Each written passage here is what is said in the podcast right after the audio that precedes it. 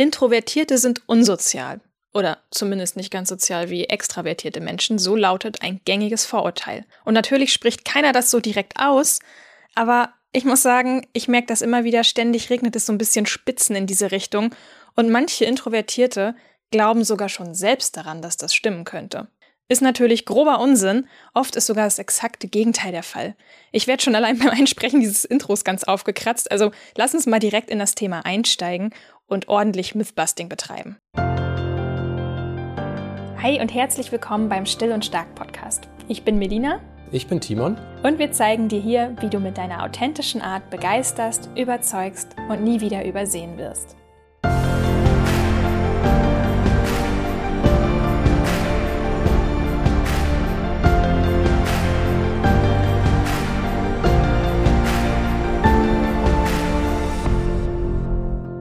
Bevor es losgeht, möchten wir unseren Werbepartner AG1 von Athletic Greens vorstellen. Der Januar ist vorbei. Was ist aus deinen guten Vorsätzen geworden? Statistisch gesehen tritt oft die erste Ernüchterung ein. Veränderung ist schwerer als gedacht. Kennen wir solche Probleme auch? Definitiv. Deshalb haben wir feste Rituale, die uns auf dem Weg zum Ziel unterstützen. Ein wichtiges Ziel ist, unsere Gesundheit zu stärken und zu erhalten. Mit AG1 haben wir ein Nahrungsergänzungsmittel mit 75 Inhaltsstoffen, bestehend aus Vitaminen, Mineralstoffen, Botanicals, Superfood-Komplexen und Enzymen. Also alles, worauf unser Körper gut reagiert. Wie funktioniert unser Ritual? Gleich morgens nach dem Aufstehen machen wir uns einen Shake aus Wasser und AG1. Und wie schmeckt das Ganze? Es ist vegan, schmeckt lecker und fruchtig, enthält aber nur ein Gramm Zucker. In diesem Jahr wollen wir beide einen besonderen Fokus auf Selbstversorge setzen. Deswegen ähm, haben wir auch den Januar schon sehr, sehr langsam und eher zurückgezogen verbracht, um überhaupt mal erst wieder so ein Gefühl dafür zu bekommen, was unser Körper wirklich braucht. AG1 ist in dieser Hinsicht deswegen für uns unverzichtbar geworden, weil dieses Ritual uns einfach von innen dabei unterstützt, uns im eigenen Körper wieder ein bisschen wohler zu fühlen. Wenn du die positiven Effekte von AG1 selbst spüren möchtest, dann haben wir gute Neuigkeiten, denn statt wie im letzten Jahr eine 60-Tage-Geld-Zurück-Garantie gibt AG1 ab sofort eine 90-Tage-Geld-Zurück-Garantie. Das heißt, du kannst ganz in Ruhe drei Monate lang testen, wie sich die sorgfältig abgestimmten Inhaltsstoffe auf dein mentales und körperliches Wohlbefinden auswirken. Alle gesundheitsbezogenen Angaben zu AG1 und unser Angebot findest du auf athleticgreens.com slash still und stark. Du bekommst als besonderes Geschenk von uns außerdem bei deiner AG1 Erstbestellung einen kostenlosen Jahresvorrat an Vitamin D3 und K2 dazu und fünf praktische Travel Packs für unterwegs. Hier nochmal der Link athleticgreens.com slash still und stark. Oh, ich stöhne schon innerlich. nee, ich stöhne nicht nur innerlich. Das Thema ist wirklich so, also vielleicht erstmal kurz am Anfang die Frage, Timon, was verstehst du eigentlich unter sozial sein oder was, steht man, was versteht man im Allgemeinen darunter, sozial zu sein? Also ehrlich gesagt kann ich am besten erklären, was es für mich bedeutet, weil es ist eben auch so, es ist für jeden was anderes. Also mhm. das finde ich eine ganz wichtige Sache für sich mal festzustellen. Bin ich sozial im Sinne von, bin ich okay? Ja, das bin ich. Ist der andere sozial und empfindet er mich weniger sozial? Das mag sein. Aber das ist eben auch genau der Punkt, dass man sagt, man kann nicht das eine mit dem anderen vergleichen, weil jeder hat einfach andere Bedürfnisse in dem Punkt. Genau, das heißt, dieses Ding sozial, das ist ja so eine so ein subjektiv persönliches Lineal, ne, das, äh, das zum Messen dann angelegt wird. Also ja. es ist die Person selber denkt sich aus, was sie unter sozial versteht. Ja, und was man eben auch mal bedenken muss, es geht ja nicht nur darum, sozial zu sein im Sinne von, ich bin unter vielen Leuten, ich bin unterwegs, sag ich mal, ich, ich mische mich unter Leute, sondern sozial zu sein heißt ja auch soziales Interesse an einer Person zu haben. Das finde ich eben auch einen wichtigen Punkt. Also sozialer Umgang ist nicht einfach nur Bewegung, Interaktion, sondern es ist auch, habe ich Interesse an einer Einzelperson zum Beispiel. Und das ist, was ich auch oft merke, dass man sehr viel unter Leuten sein kann und sich trotzdem einsam fühlen kann, weil mhm. man einfach keine persönliche Aufmerksamkeit bekommen hat. Ja, ja, so ein bisschen der Hintergrund, weswegen wir auch auf das Thema gekommen sind. Uns passiert es ja auch immer wieder, oder mir zumindest. Ich benutze ja auch sehr fleißig Instagram, um mit meiner äh, Community zu kommunizieren. Und da höre ich halt auch immer wieder, naja, du machst halt Video und ihr macht diesen Podcast und äh, im echten Leben willst du aber irgendwie nie telefonieren oder willst auch nicht mit vielen Leuten weggehen. Wie passt denn das zusammen so, ne? Und das finde ich dann auch immer wieder total interessant, wie so diese Diskrepanz wahrgenommen wird. So nach dem Motto, ja, äh, du kannst ja gar nicht introvertiert sein, wenn du halt irgendwie Video machst oder keine Ahnung. Oder du, du gibst dich doch online auch so sozial. Also was ist los mit dir? Also es ist für mich immer wieder so ein, so ein Thema, das für Diskussionen sorgt. Ja, da kommen wir auch noch gleich darauf, was wir mitzuteilen haben oder was mich auch sehr gefreut hat. Wir haben ein neues Hobby gefunden. Und das ist Bouldern. Also wer Bouldern nicht kennt, das ist Klettern, aber Klettern auf Absprunghöhe. Das heißt, ich kann tatsächlich, wenn ich da an der Wand kletter, kann ich tatsächlich relativ sicher auch von oben noch abspringen, lande auf einer Matte und breche mir dabei keine Knochen, sondern kann dann gleich wieder loslegen und versuchen, das Problem erneut zu lösen. Was gefällt dir daran, Melina? Ich bin hinterher auf eine sehr, sehr angenehme Weise extrem geplättet. also ähm, ich habe das oft, dass ich im Alltag sehr, sehr angespannt bin und ich bin häufig erschöpft, aber eher mental und emotional erschöpft. Und beim Bouldern ist es halt so, ich bin hinterher einfach körperlich total platt. Ich bin glücklich, ich bin zufrieden, die ganzen Hormone werden ausgeschüttet, Glückshormone, aber ich bin halt wahnsinnig platt und das ist ein, ist ein schönes Gefühl, was mit dem Körper gemacht zu haben. Also ich finde es sehr schön daran, das ist auch so mein erster Eindruck gewesen, das finde ich auch mal sehr wichtig, diese ersten Eindrücke dann auch zu konservieren, dass man dann auch vielleicht andere daran erinnern kann, wie sich das anfühlt. Für mich war es toll, weil ich kam da in so eine Halle rein, wo ich merke, das ist eine sozial sehr durchlässige Gruppe von Leuten. Also einerseits sind kleinere Grüppchen, wenn man irgendwo zu zweit, zu dritt dahin kommt, wo aber das Klettern immer noch eine Aktivität ist, die man ja alleine durchführt. Also dann beobachten andere vielleicht und sagen, okay, probier mal den Fuß dahin zu setzen oder setz mal die Hand dorthin, dann schaffst du das zu lösen. Und also Bouldern sind letzten Endes Kletterprobleme, das sind immer so Routen, die man schaffen muss. Da merkte ich halt, das ist eine Atmosphäre, in der ich mich wohlfühle, ohne aber irgendwo mich verpflichtend irgendwie jedem vorzustellen, der dann irgendwo dort ist. Und das finde ich halt sehr nett, wo man sagt, man ist zwar zusammen, hat aber auch die Option, wieder was alleine zu machen. Und deswegen finde ich, das ist recht introfreundlich, diese Art, weil man eben zusammen sein kann, aber gleichzeitig eben auch für sich immer wieder diese Momente hat, wo man sagt, jetzt bin ich alleine in der Wand und muss für mich allein nachdenken. Und was ist eben auch das Schöne beim Klettern und beim Bouldern, man ist physisch sehr gefordert. Also man ist sehr im Moment, also man kann gar nicht irgendwo in den Gedanken sein und sich überlegen, Mensch, wie hat der oder diejenige irgendwas gesagt, wie hat die das gemeint? Du bist voll fokussiert an der Wand und musst dich echt konzentrieren. Und das hilft mir eben auch sehr gut, einen, einen Ausgleich zu finden zu der ganzen Denkarbeit, die ich sonst halt auch leiste. Ja, vor allen Dingen fällt mir auch noch ein, es ist halt auch eine Sportart, wo, wo es wirklich einfach überhaupt nicht darum geht, irgendwie cool dabei auszusehen, sondern naja, jeder fliegt halt mal von der Wand runter, muss von vorne anfangen und dreckig sind wir auch alle. Ja, also Scheitern gehört beim Bowlern dazu. Also du kannst nicht besser werden, wenn du nicht scheiterst. Also das ist nicht möglich, sich irgendwelche Probleme da vorzunehmen, zu sagen, ich werde das beim ersten Mal knacken und ich sehe nicht komisch dabei aus. Das spielt überhaupt keine Rolle. Also das finde ich sehr, sehr gut, weil es einem auch Lektionen fürs Leben mitbringt. Nebenbei erwähnt, Bouldern hilft auch gegen Depressionen. Gibt es eine klinische Studie zu? Also auch wer das Gefühl hat, hey, ich komme hier irgendwie mit meiner Psyche nicht klar. Solche Aktivitäten können auch dabei helfen. Das finde ich sehr interessant. Okay, aber jetzt erzähl mal, was hat das jetzt gerade mit dem Thema zu tun? Sind Introvertierte irgendwie unsozial? Warum wird man so wahrgenommen? Das nervt. Ja, wie es so ist natürlich, wenn man sich für ein neues Hobby interessiert, dann macht man sich natürlich auch schlau, versucht da so ein bisschen auch rauszufinden, was, was gibt es dazu zu wissen, welche Einsteigertipps gibt es. Du machst das. Sehr typisch Intro machst du das. Du hast alles inhaliert, was es zum Thema online gibt. Wahrscheinlich, ja. Also zumindest finde ich es ganz nett und es ist offensichtlich auch so, dass natürlich dieser Informationsdurst auch bedient wird. Unter anderem bin ich da auf äh, Magnus Midbø gestoßen. Das ist ein Norweger. Also ich glaube, es heißt Midbø und nicht Midbo, aber mal gucken. Ich glaube ja. Und er ist ein Sportkletterer, mehrfacher norwegischer Meister gewesen und ist auch auf YouTube aktiv, hat mittlerweile anderthalb Millionen Abonnenten auf seinem Kanal. Und ich schaue ihn gern, weil der ist unterhaltsam und ich kann aber auch was von ihm lernen. Also er macht das nicht nur für Showzwecke, sondern man merkt auch, er versucht den Leuten, die da zuschauen, auch was beizubringen, auch zu erklären, was er da macht. Und das ist natürlich bei jemandem, der Meisterschaften gewinnt, merkst du natürlich, der hat eine echt gute Technik, da kannst du was von lernen. Und er hat eine sehr angenehme Art. So, und jetzt kommt's. Ja, am Anfang dachte ich, wo ich das so gesehen hatte, also er klettert immer mit freiem Oberkörper, hat er schon immer gemacht. Das was für eine Show. Was für ein Blender. Ja, aber es gibt eben, es gibt solche Leute und es gibt solche Leute. Und die sehen von außen gleich aus, aber haben eine andere Persönlichkeit. Also es gibt wirklich die, wo ich nachher sage, hey, habe ich keinen Nerv drauf. Und er ist aber eigentlich recht angenehm und ruhig gewesen. Und dann hatte ich, nachdem ich natürlich öfter mal solche Videos geguckt habe, kriegst du natürlich auch mehr Empfehlungen auf YouTube.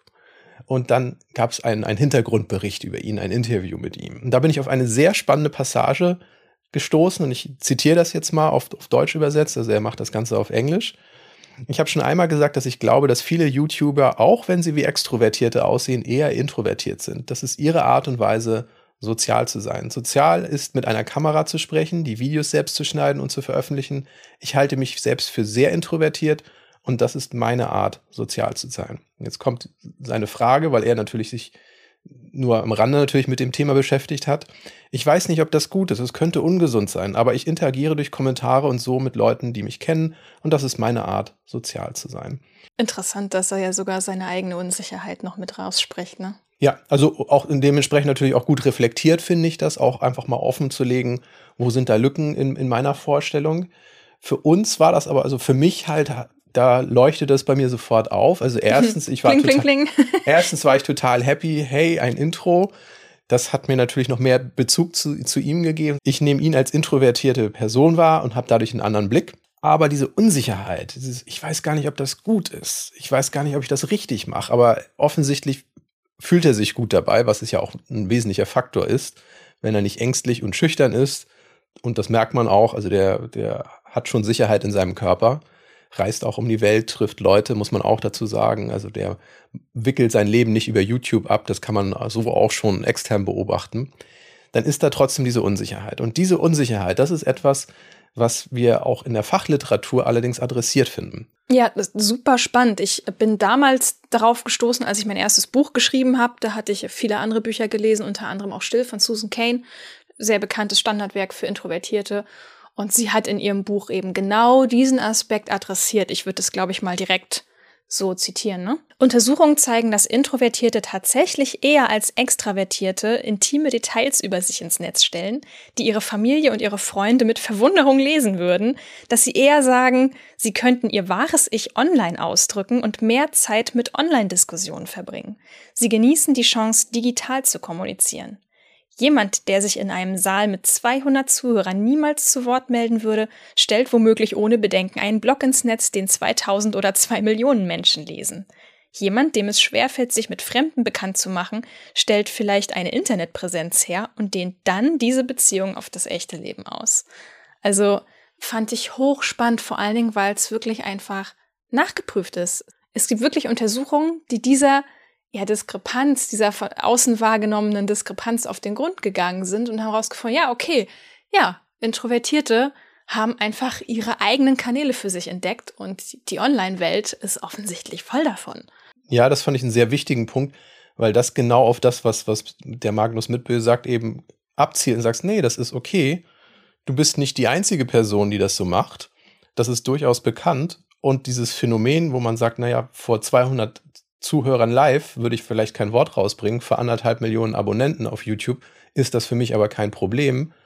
Aber ansonsten lebe ich sehr zurückgezogen.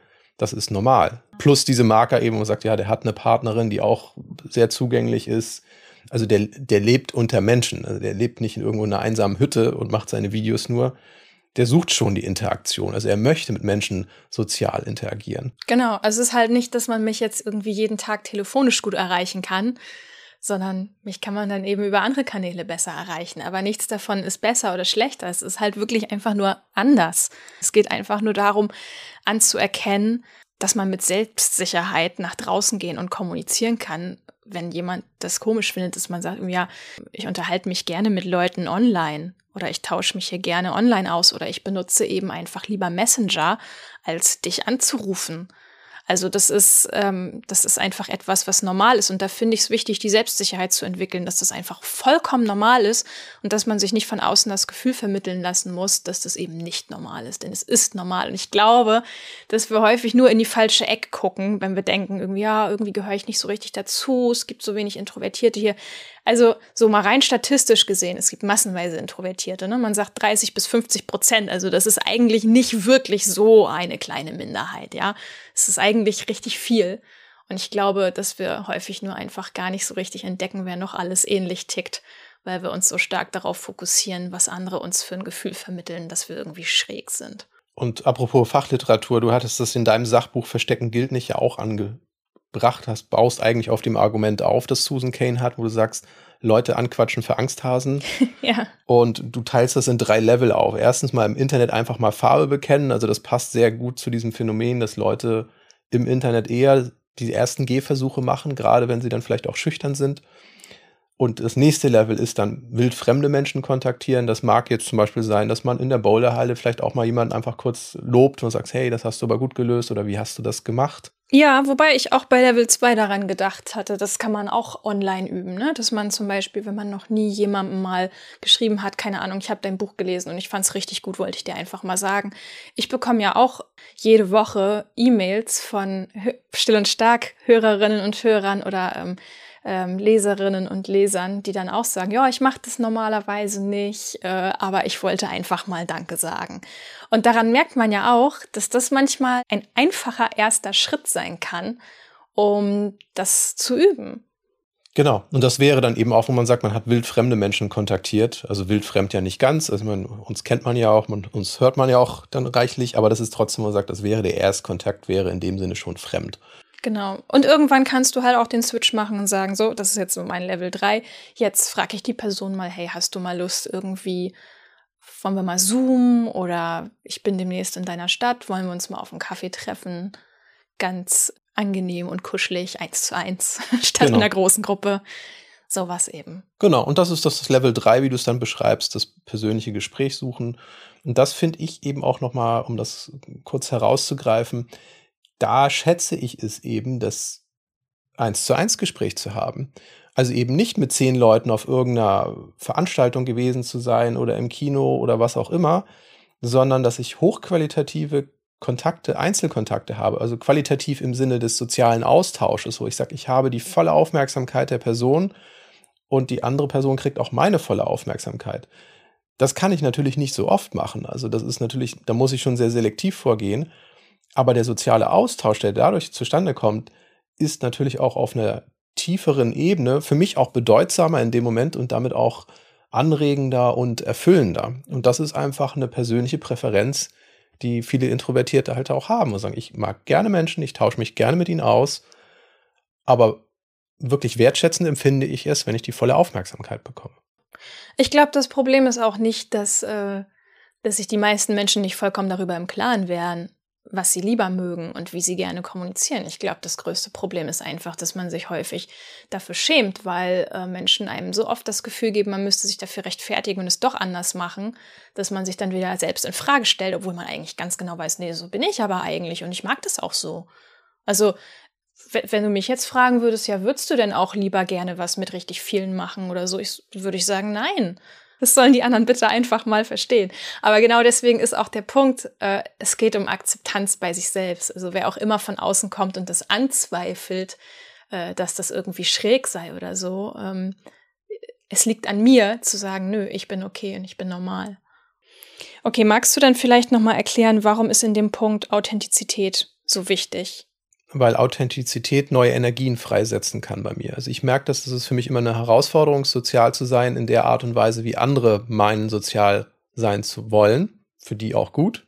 Für mich aber eine Art und Weise, wo ich mit mir im Zwiespalt bin. Mhm. Ich sag, andere machen das so, aber ist das das einzige Muster, um sozial zu sein?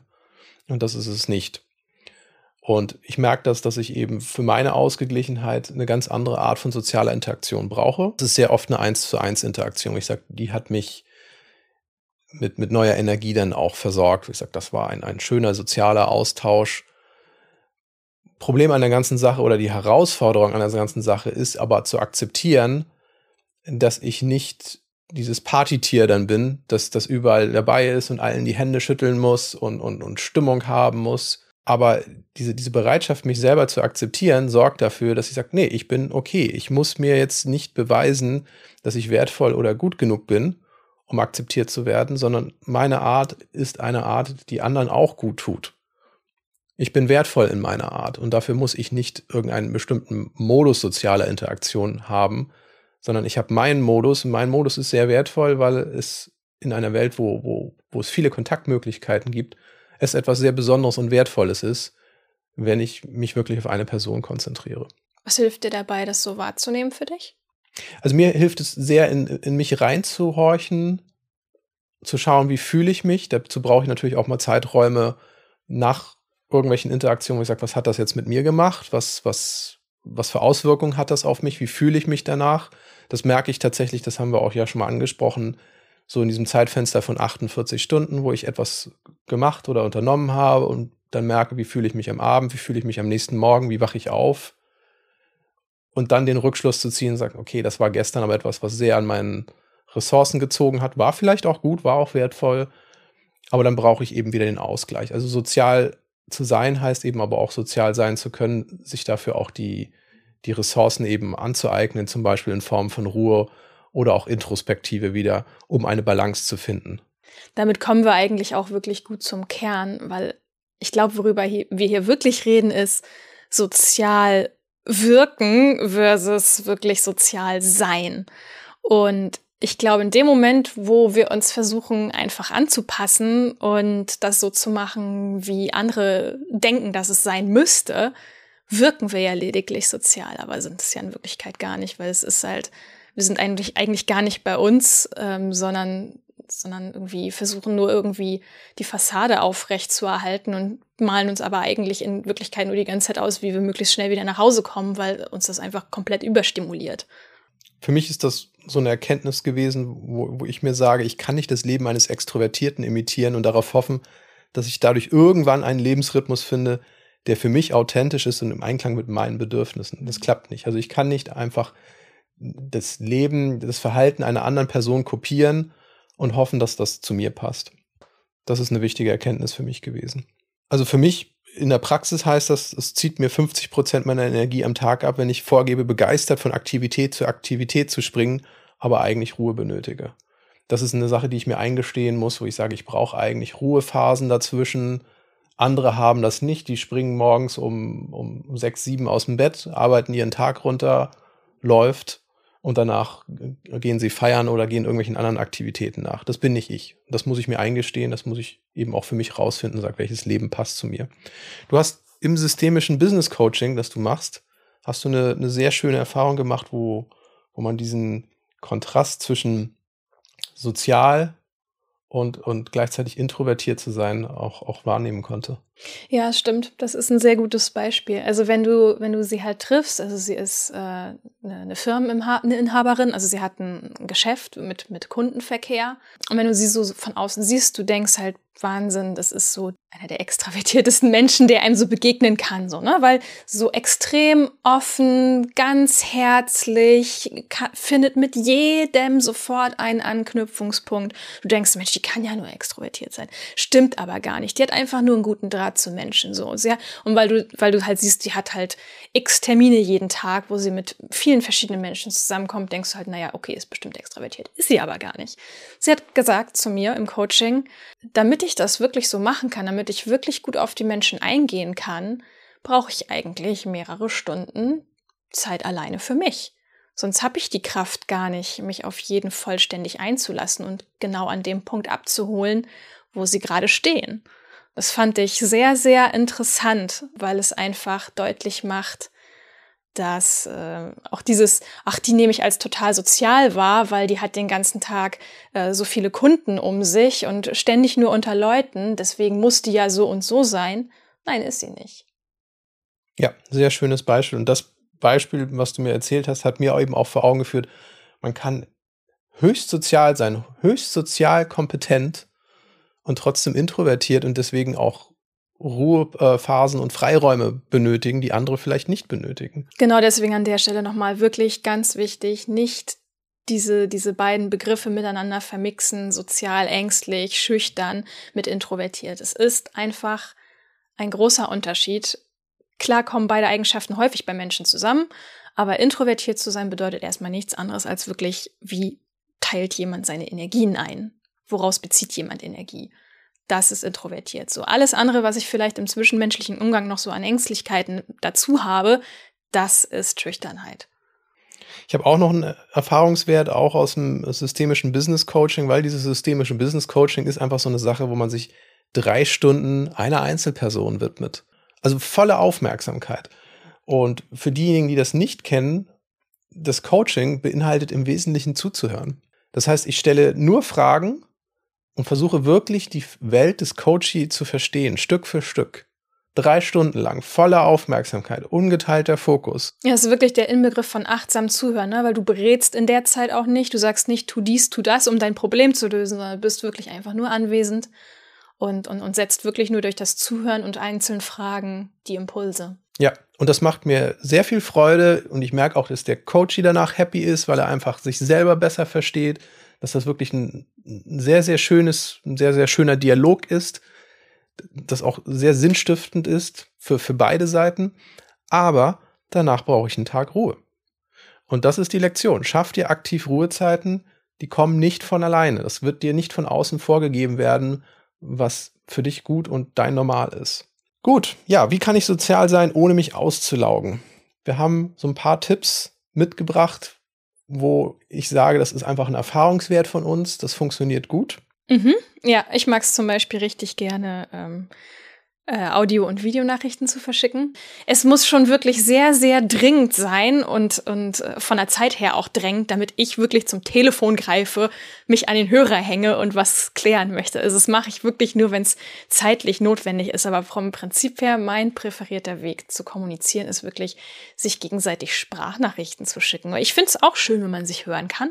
Also das ist jetzt nicht so irgendwie, dass ich das Telefon vermeide, weil ich finde das schrecklich, jemanden zu hören oder habe irgendwie Angst, meine eigene Stimme zu hören oder keine Ahnung. Ahnung. Das ist es wirklich nicht, sondern es ist wirklich einfach, beim Telefonieren werde ich meistens einfach aus irgendeiner Routine gerade rausgerissen, aus irgendeinem Workflow oder ich erschrecke mich halt zu Tode, weil ich nicht damit rechne, dass das Telefon klingelt. Lauter solche Sachen, aber Sprachnachrichten geben einfach die Möglichkeit, zeitlich unabhängig eine schöne Konversation miteinander aufzubauen auch. Nämlich dann, wenn man selber aufnahme- und kommunikationsbereit ist. Das finde ich ein sehr, sehr wichtiger Punkt, weil es geht ja darum, sozial zu sein und nicht sozial zu wirken. Ja. Wenn ich nicht aufnahmefähig war in einem Moment, wo ich mit mehreren Leuten zusammen war, dann war ich zwar körperlich anwesend, aber es hat nicht viel gebracht, weder für mich noch für die anderen. Du zoomst auch gerne, ne? Also Videochats sind auch dein Ding. Ja, also spontane Videochats finde ich auch sehr gut. Für mich ist tatsächlich auch ein wichtiger Faktor die Tonqualität, die muss stimmen, sonst werde ich sehr, sehr schnell müde. Das ist aber eine persönliche Präferenz. Ich wollte aber noch auf einen Punkt eingehen, wenn man sich trifft. Und das ist so ein bisschen auch eine, eine Mutfrage, dass man die Menge an Personen kontrolliert. Weil es gibt die Leute, die dann einfach sagen, hey, super, sollen wir uns mal treffen? Und du denkst, ja, super, das gefällt mir. Exklusives Treffen. Und dann kommen da irgendwie neun andere Leute und du denkst dir irgendwie, warum bin ich hier überhaupt hingekommen? Das interessiert mich nicht die Bohne. Ich muss aber auch akzeptieren, dass das für die anderen das Richtige ist. Und von daher finde ich es sehr wichtig, die Bedürfnisse, die eigenen Bedürfnisse nach weniger Leuten aktiv zu kommunizieren. Und das fand ich sehr schön. Wir hatten gerade das Erlebnis von einer gemeinsamen Freundin, die gefragt hatte, hey, habt ihr mal Lust, mich zu besuchen? Ich würde noch ein, zwei andere Leute dazu einladen. Ist das okay für euch? Und dann konnten wir tatsächlich drüber grüßen, sagt ein, zwei Leute mehr. Wir wussten dann auch schon, wer es ist. Und ja, das könnte funktionieren. Das ist so eine, noch, noch eine gesunde Menge, so zwischen vier und sechs. Das kann man ganz gut vertragen. In dem Kontext muss ich aber auch mal dazu sagen, das ist ja sogar auch, ich lerne auch gerne neue Menschen kennen. Also für mich müssen das nicht immer die drei bis vier gleichen Personen sein, sodass wir da in unserem inneren Kreis hocken und niemand von außen rein darf, es ist wirklich einfach nur die schiere Menge an Personen. Zehn bis zwölf ist mir einfach zu viel. Aber wenn ich jemanden kennenlernen möchte und wir sind dann drei bis vier oder so, dann ist das, dann ist das super, weil dann kann ich die Person auch wirklich kennenlernen. Ich glaube, in so einer Riesenrunde wüsste ich gar nicht, wie soll ich die Person überhaupt kennenlernen, wenn da irgendwie einfach so eine riesige Horde ist und alles ist laut und wuselig und chaotisch. Und für mich tatsächlich mal, um die Innenwelt auch transparent zu machen, ich mache mir dann auch viele Gedanken, wenn ich weiß, wer da kommt.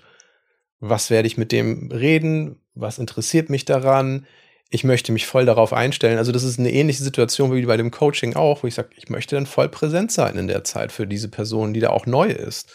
Und das ist natürlich eine Sache, wo man besser hinkommt in dem Moment, wo man aktiv kommuniziert, ja, lieber dann nur zu dritt oder zu viert. Das wäre mir wichtig, weil man dadurch eben zum Ausdruck gibt, ich möchte sozial sein, ich bin sozial, aber ich habe halt eben auch Rahmenbedingungen, wo ich daran Freude finden kann. Vor allen Dingen, äh, weißt du, wie das richtig einfach umzusetzen ist? Sei ja. einfach selber der Gastgeber. Das, das ist das Einfachste überhaupt. Also wenn du, wenn du den Überblick behalten möchtest, wie viele Personen kommen hier zusammen, dann einfach selber die Initiative ergreifen. Das ist das, das beste und einfachste Mittel zu sagen, Mensch, ich, ähm, ich lade ein paar Leute ein und wir können uns hier zusammen wohlfühlen. Dass das nicht so ein Überfall immer ist, dass das Leben einem passiert, sondern dass man das Leben eben auch selbst mitbestimmen kann. Ja, daran arbeite ich jetzt auch dieses Jahr ein bisschen. Ich war in den letzten Jahren sehr, sehr passiv in dem Punkt, aber ich habe da echt Freude dran, auch mal selber einfach ein paar Sachen zu planen und ein paar Leute einzuladen.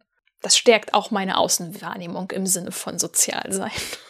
Genau, ja. Ja, klar, wenn, wenn du selber immer nur die passive Person bist, die halt vor allen Dingen auch immer Nein sagt. Ne? Dann kommen halt Einladungen, ich sage halt immer Nein. Nein, warum? Ja, sind zu viele Leute.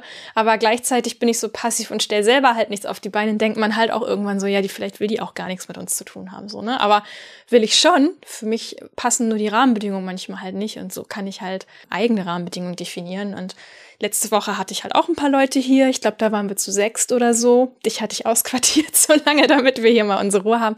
Aber es gibt halt wirklich viele Möglichkeiten ähm, zu sagen, okay, so kann ich aber meinen Wunsch nach Verbundenheit und Gemeinschaft auch ausleben.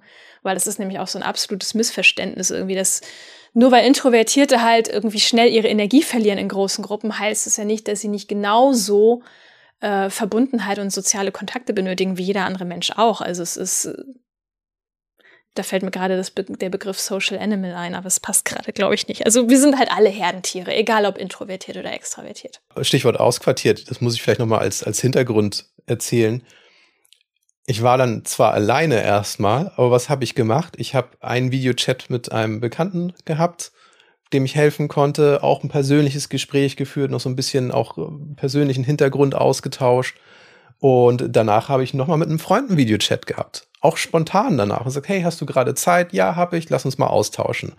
Und das ist das, was passiert, wenn man in seinem Modus aktiv ist. Und ich habe mich richtig gefreut, weil es ein richtig schöner Abend für mich war. Der war für mich emotional, hat er mir gut getan. Und das ist das, was passiert, wenn man selber aktiv sein Leben bestimmt. Gut, fassen wir nochmal zusammen. Ich hatte einen Satz erwähnt, wo ich denke, dass es ganz wichtig ist, das wirklich im Sinn zu behalten. Ich kann nicht das Leben eines Extrovertierten imitieren und darauf hoffen, dass ich dadurch irgendwann einen Lebensrhythmus finde, der für mich authentisch ist und im Einklang mit meinen Bedürfnissen. Das klappt einfach nicht. Ja, ich denke auch, der, der wichtigste Punkt ist einfach wirklich Akzeptanz für sich selbst zu entwickeln und für sich selbst die Selbstsicherheit zu finden. Also mir geht's gar nicht darum, jetzt irgendwelche schlauen Kontersätze mitzugeben, wenn mal wieder jemand sagt, ja, das ist aber schon komisch, dass du das und das kannst und da auf einmal fällt dir das so schwer, was ist denn da los oder so. Äh, dass es nicht darum geht, sich irgendwie vor anderen Leuten, die einen nicht verstehen, zu rechtfertigen, sondern dass man selber einfach wirklich für sich selber die Akzeptanz entwickelt und sagt, die, die müssen das nicht verstehen, die ticken einfach nur anders, aber anders heißt nicht besser. So, ich bin okay. Das ist das Wichtigste. Und für mich auch sehr wichtig, für mich zu akzeptieren, ich kann sozial und authentisch sein. Das widerspricht sich nicht. Auch als Introvertierter widerspricht sich das nicht. Was dabei eben aber auch sehr wichtig ist, dass man lernt, seine inneren Zustände wahrzunehmen. Nicht nur zu glauben, man hat etwas nach außen hin abgeliefert, sondern auch sich zu fragen, wie habe ich mich denn dabei gefühlt? Und wenn ich mich nicht gut dabei gefühlt habe, was müsste ich tun, um authentisch zu sein, um im Einklang mit mir etwas zu tun, was mir aber auch Energie zurückgibt. Ja, genau. Das ist übrigens auch eine Frage, die auch ganz, ganz oft im, im Business-Kontext ist. Ne? Also zum Beispiel, wie werde ich von meinen Kollegen oder auch von meinen Vorgesetzten wirklich für das wahrgenommen, was mich wirklich auszeichnet? Das ist ein ganz klassisches Coaching-Thema, auch wenn ich zum Beispiel danach strebe, befördert zu werden. Und ich frage mich die ganze Zeit, ja, woran kann das liegen, dass hier meine wahren Fähigkeiten gar nicht erkannt werden? Es hat häufig etwas mit Authentizität zu tun, dass ich vielleicht versuche, doch irgendwie äh, die, die klassische extravertierte Führungskraft zu mimen ähm, und dann eben gar nicht für die Fähigkeiten wahrgenommen werde, die ich wirklich mitbringe. Wenn dir diese Folge gefallen hat, dann abonnier doch einfach unseren Podcast in deinem Podcast-Player. Darüber würden wir uns echt freuen. Und wenn du uns etwas mitteilen möchtest, kannst du uns auch gerne eine E-Mail schreiben, wenn du etwas Persönliches hast. In jedem Fall würden wir dir aber empfehlen, abonniere einfach mal unseren Newsletter, falls du ihn noch nicht kennst. Denn dort kannst du mit uns in Kontakt bleiben. Du wirst immer über die neuesten Folgen informiert und du kriegst wirklich wertvolle und wichtige Impulse, die dir helfen, dein Leben so zu führen, dass du sagen kannst, hey, ich bin auch still und stark, ich bin mit meiner Persönlichkeit im Reinen und auch damit zufrieden. Das sind schöne Schlussworte. Bleibt uns nur noch zu sagen, bis zum nächsten Mal und bleib still und stark.